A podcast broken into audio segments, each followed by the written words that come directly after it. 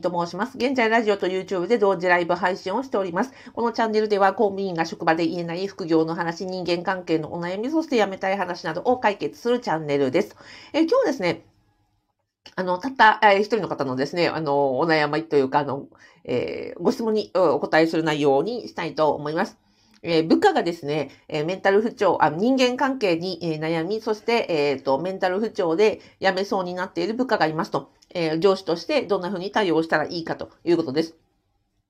で、あの、実はご質問の中ではですね、あの、アビさんのことを紹介してもいいですかっていうふうに言っていただいたんですが、まあ、大変ありがたいんですが、結論としては、あの、このケースの場合、私のことは紹介しない方がいいですということをお話ししたいと思います。その理由についてもね、えっ、ー、と、お話をしていきたいと思います。で、ですので、この放送を聞いていただきますと、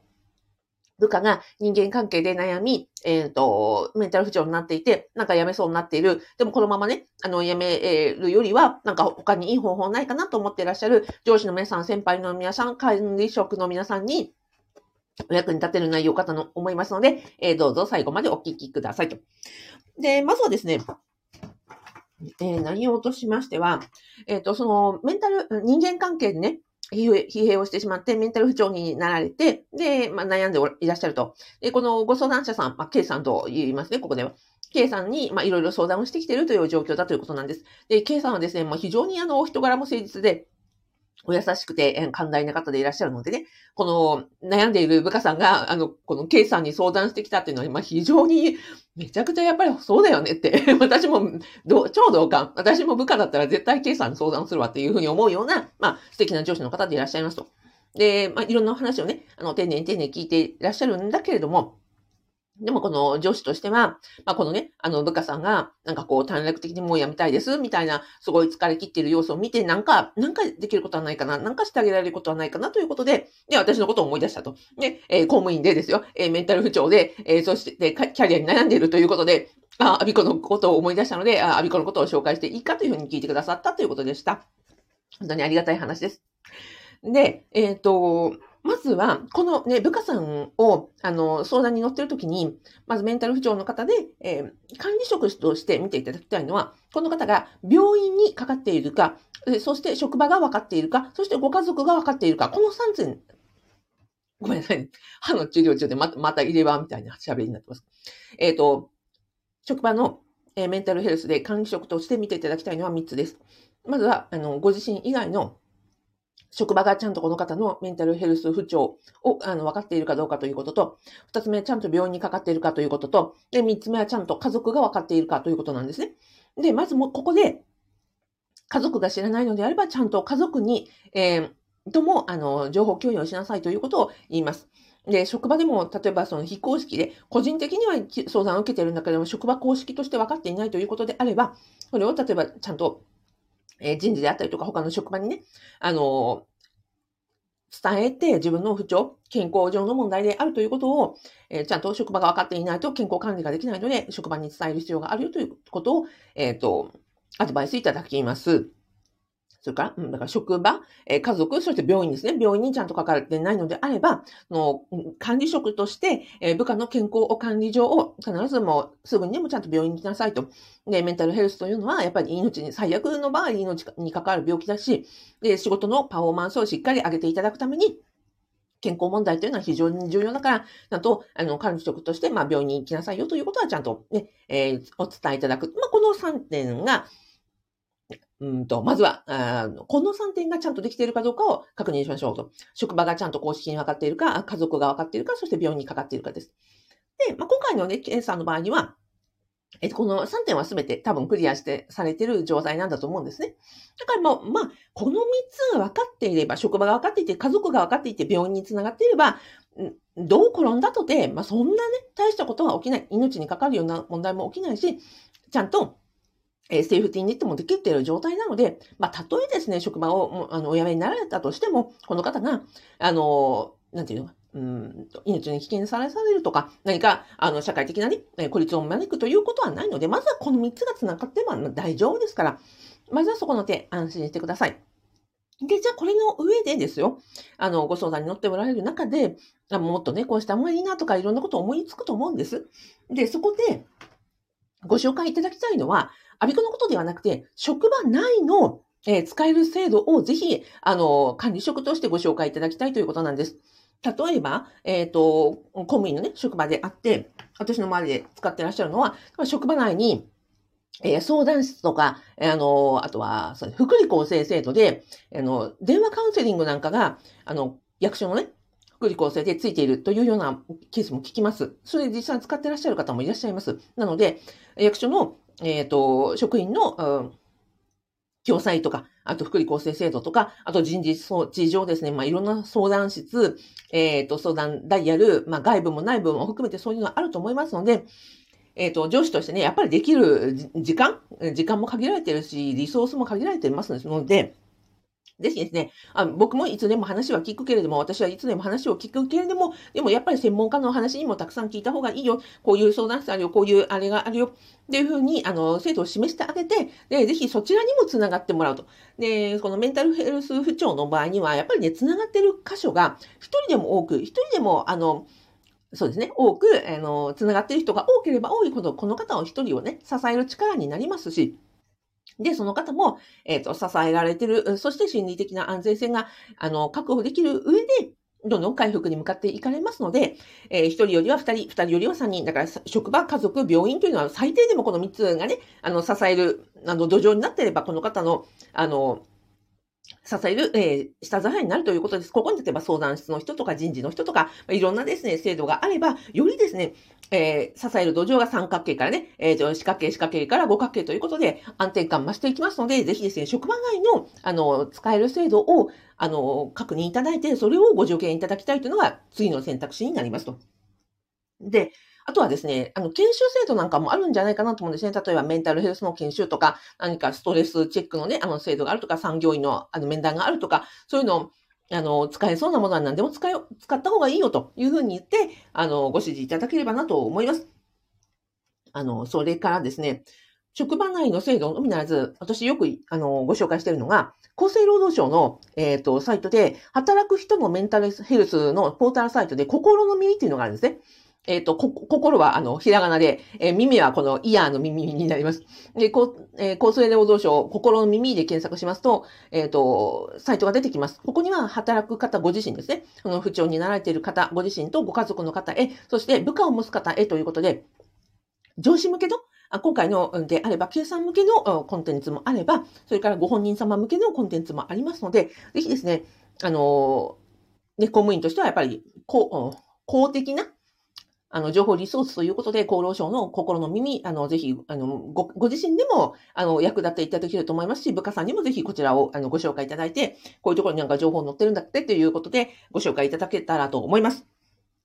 です。なので、で、なんでアビコのこと言っちゃダメかっていうの二つ理由があるんですよ。まずは、今回ね、この K さんは管理職のお立場なんですね。だから管理職の方が、部下のメンタルヘルスケアとか、ね、部下の、えっ、ー、と、指導育成をするときに、まあ、職場内にで提供されているもの、もしくは公的な、ね、あの、これは厚労省だというふうに言えばですよ、今後その部下指導として管理職の立場として紹介、責任持って紹介できるわけですよ。だけど、ね、全く職場外の、ね、あの、アビコを紹介していただいて、もし何かですよ、いや、アビコのところに行ったけれども、ね、アビコのなんかこう、サイト見たからでも、なんかそれで例えば、むしろ混乱してしまったとかですね、あの、例えば、アビコの相談を受けて、なんかトラブルになってしまったってなったら、ケイさんご本人の、ね、管理職としてのお立場が危うくなってしまうので、むしろその職場外の情報については、管理職としてやっぱり、あの、言わないでいただきたい。ケイさんのために言わないでいただきたいというのが私の、あの、願いです。なので、えっと、だから、うん、そうですね。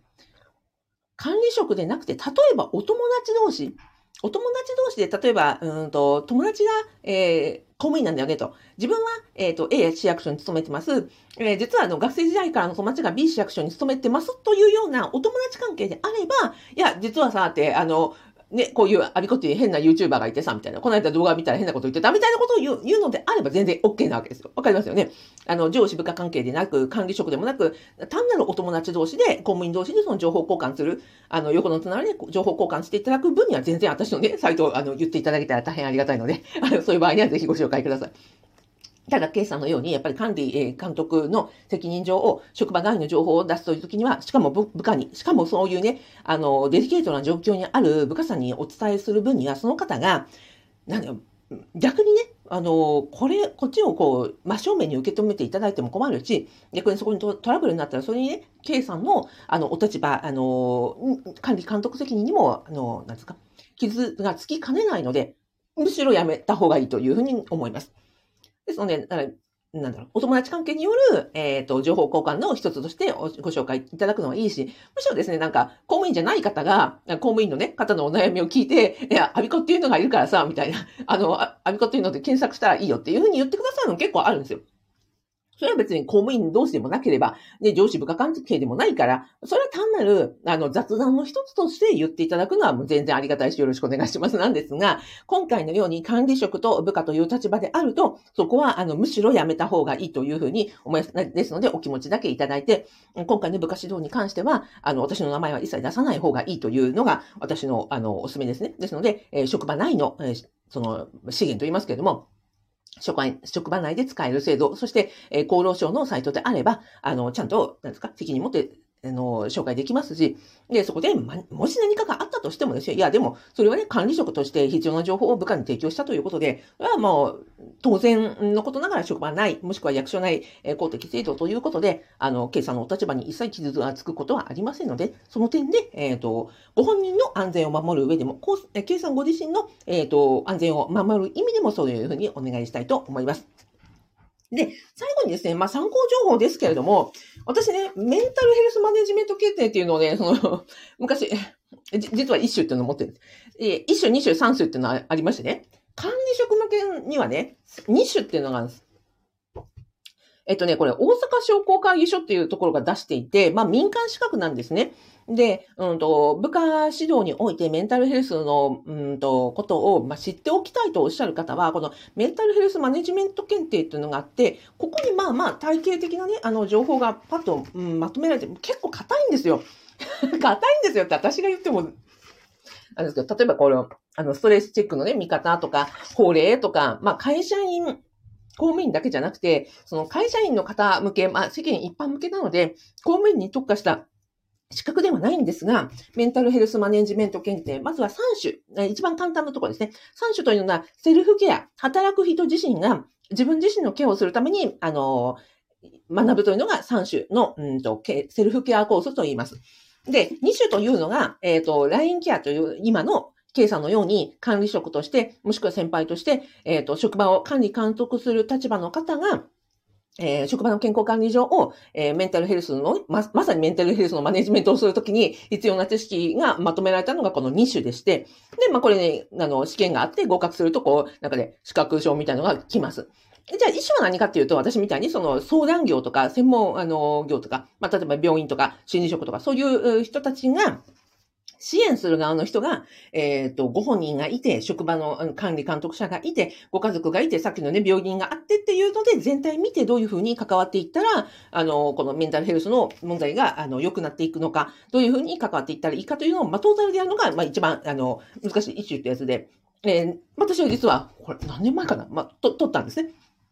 なので、もしですね、あの、K さんが今後、そのメンタルヘルスのについて管理職として、まあ、よりよくなんかこう、体系的に正確な情報を知っておきたいというふうにね、あの、非常に、ま、真面目な方なので、もし、まあ、必要であればこんなこともありますよというところを、まあ、ご紹介したいと思います。まあ、ここ、ここまでする必要はなくても、あの、さっき申し上げました、厚生労働省の働く人のメンタルヘルスポータルサイト、心の耳で、えっ、ー、とね、部下を持つ方へというコーナーがありまして、えー、部下の、えっ、ー、とね、あの、話を聞くときの、えっ、と、コツとか、あとメンタルヘルス、まあ、いろんなね、あの、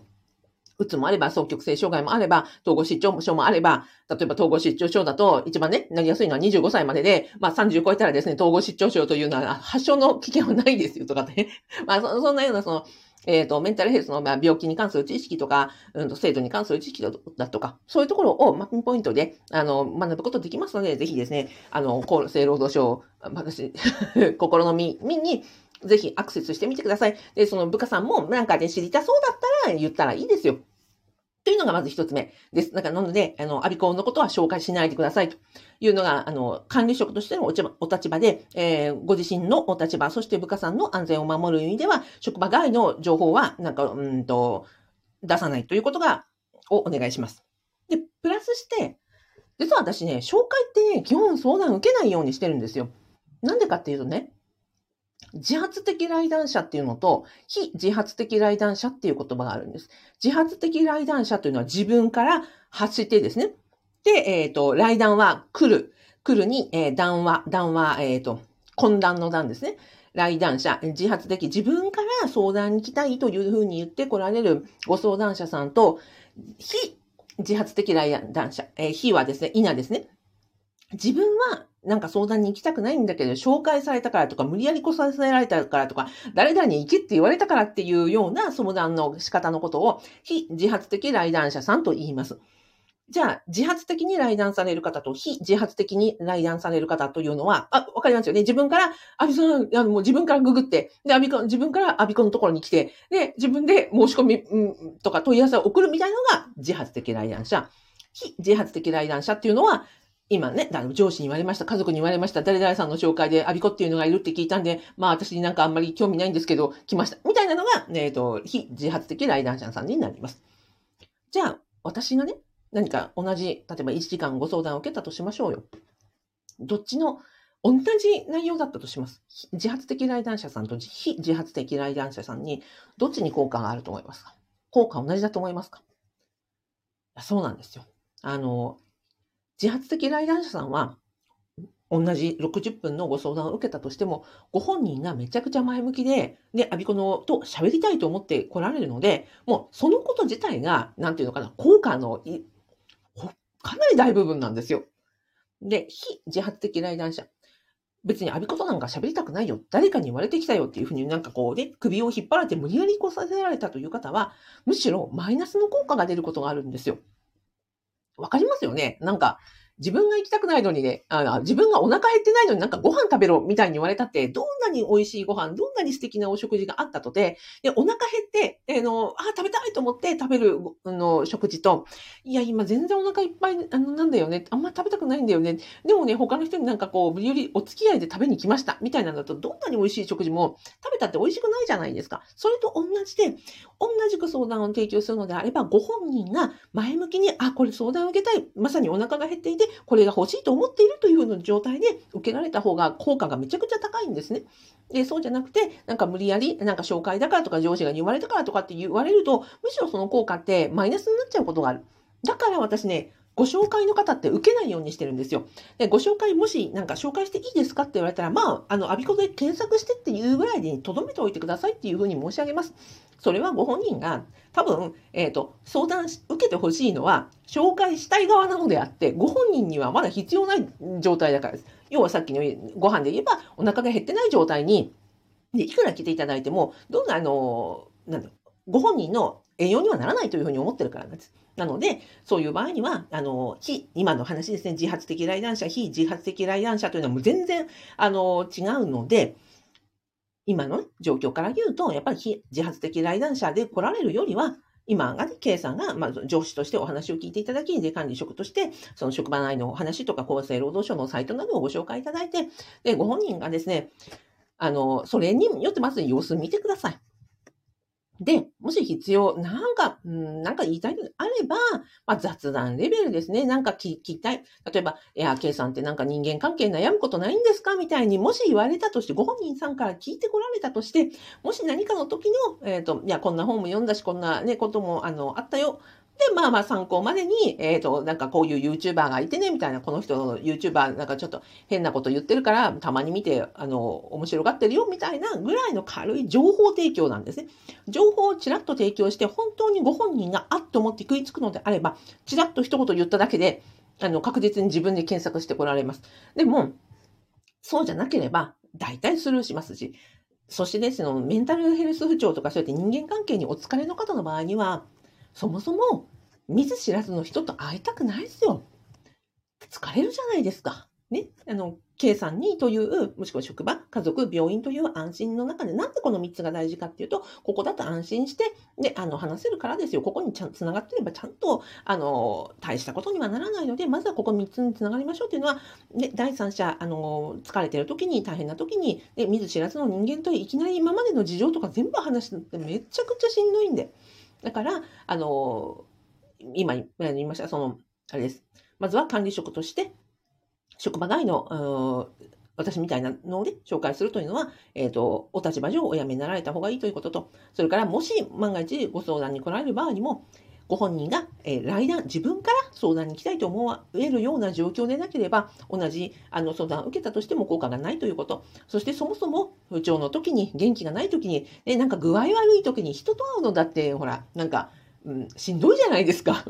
なんなら家族と喋るのだって、ね、具合悪い時ってしんどいじゃないですか。なので、ま、まあ、見ず知らずの人と話すとめちゃくちゃあの体力がいることなので、まずはちょっと今様子見ていただいて、あの、さっきのね、病院、えー、家族、え、職場が分かってれば、あの、大丈夫なので、えー、このままですね、あの、K さんのことを信頼している部下さんですから、あの、様子見て、あの、なんですか、うんと、ご負担にならない範囲で、なんか話聞いてあげたりとか、あの、見守ってあげたらいいかなとなので、今の状態が非常にベストだというのが私の結論でございます。はい、えー、参考になれば幸いです。はい。ではでは、えっ、ー、と、YouTube で、えー、コメントいただきました。メロピアさん、こんにちは。お疲れ様です。今日もありがとうございます。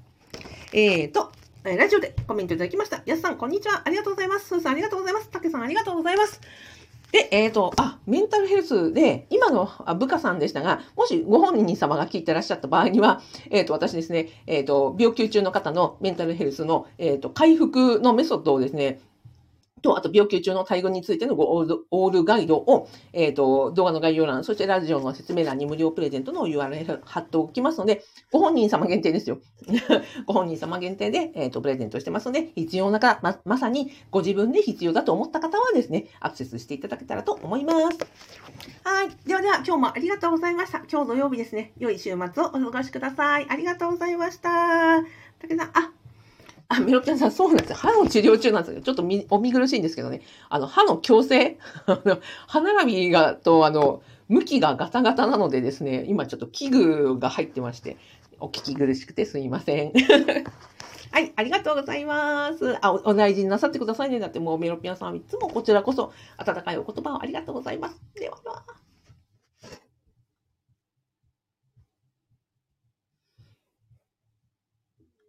やすさん、こちらこそありがとうございます。